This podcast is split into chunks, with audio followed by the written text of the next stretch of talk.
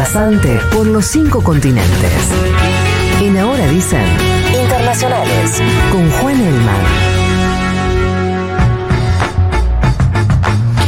Claro, porque el 11 de septiembre no solamente es el Día del Maestro, no solamente es un aniversario del atentado a las Torres Gemelas en Estados Unidos, sino que además es el aniversario, en este caso los 50 años, del golpe en Chile, 11 de septiembre de 1973 cuando militares encabezaron este golpe de Estado contra el presidente socialista Salvador Allende.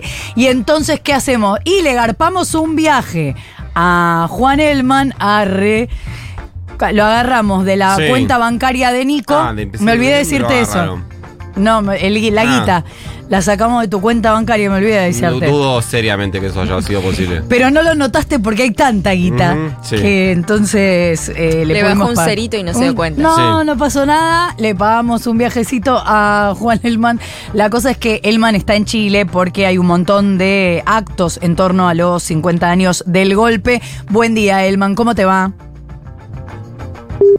Bueno, no. No, bueno, tampoco está complicado. No es, vos tenés que cortar cuando termina la llamada, no tenés que hacerlo antes. No es un misterio tampoco como dos personas se comunican.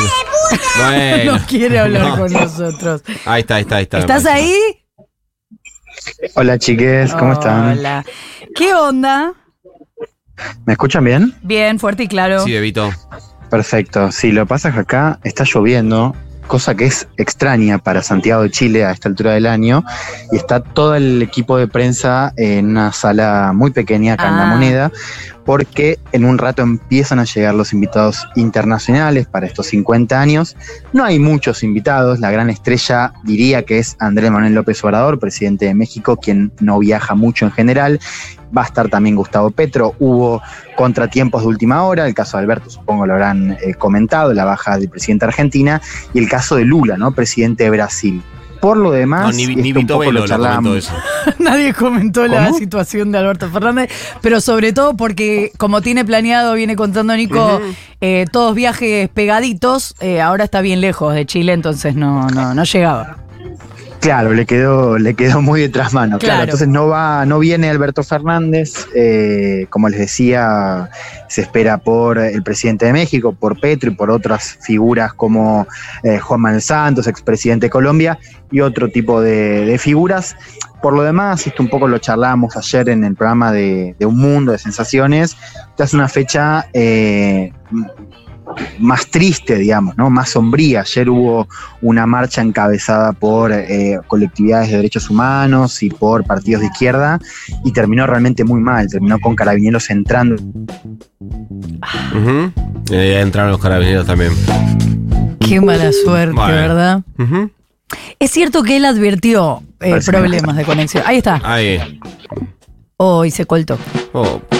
Ya está, sacalo, listo, ya está. El momento radial es muy malo.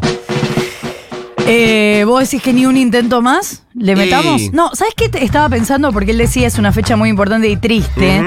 Que mm, está bien que es un año particular en la Argentina, pero este año eh, nosotros el 24 de marzo es cierto que se cuenta la cantidad de años del golpe, pero en general es eh, recordada o conmemorada esa fecha en relación a los actos que se hacen en Plaza de Mayo, ¿no? Hay, hay, alguna movilización, un evento. Sí vamos contando cuántos años pasan del regreso de la democracia y que este año se cumplen 40 y no parece haber ningún evento grande eh, que se esté planeando en torno a esto. Bueno, digo por pensar en un número redondo. Se democracia el 10 de diciembre. Eso también es cierto. Eh, Juan, nos contabas que eh, ayer hubo represión. Sí, sí, sí, hubo represión como casi todas las marchas en Chile a mí lo, que me impactó fue que inclusive dentro del cementerio general, que es donde está enterrado Allende, donde terminó la marcha de ayer, también hubo represión por parte de carabineros. Eh, y bueno, vos lo decías recién, ¿no? En estos 50 años uno espera un acto institucional bastante eh, simbólico, pero no va a haber una gran marcha unificada, no la hubo ayer, también una cosa de gente más movilizada.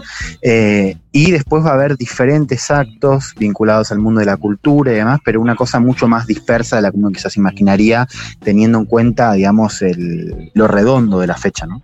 Juan, en materia de justicia o de memoria, ¿qué es lo que está pendiente en estos 50 años? Eh, ¿Hay una herida cerrada de algún modo o todavía hay cuestiones abiertas? No, lo que uno ve es que es una fecha totalmente en disputa, ¿no? Y ya tenemos, por ejemplo, el acto que va a encabezar Boric eh, en unas horas, no va a contar con la oposición, la oposición, y no hablo la de CAS, digamos, la, del dirigente ultraderecha, sino de la coalición de centro derecha, que dice que se va a negar a cualquier tipo de homenaje a Salvador Allende, ¿no? Eh, partidos que, por cierto, hasta hace poquito tenían en su carta fundacional un apoyo al golpe de Estado y una defensa al legado económico de la dictadura ¿no? Entonces ahí ya uno entiende que mismo el sistema político, el golpe y lo que fue la unidad popular sigue siendo un tema abierto. En materia de justicia, uno tiene que entender, bueno, por ejemplo, hace unas semanas el gobierno anunció lo que es el primer plan organizado e integral de búsqueda de desaparecidos, con lo cual uno veía que si bien había esfuerzos dispersos, no había habido hasta, hasta ahora un plan por parte del Estado para buscar a los desaparecidos en dictadura. Creo que eso también ayuda a entender un poco las, los saldos pendientes desde el Estado.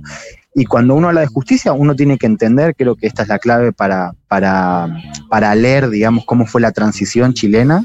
Acá Pinochet, o sea, el dictador estuvo 17 años. Cuando deja el poder, o mejor dicho, deja el cargo de presidente, pasa a ser comandante del ejército hasta el 98, es decir, hasta bien entrada la democracia.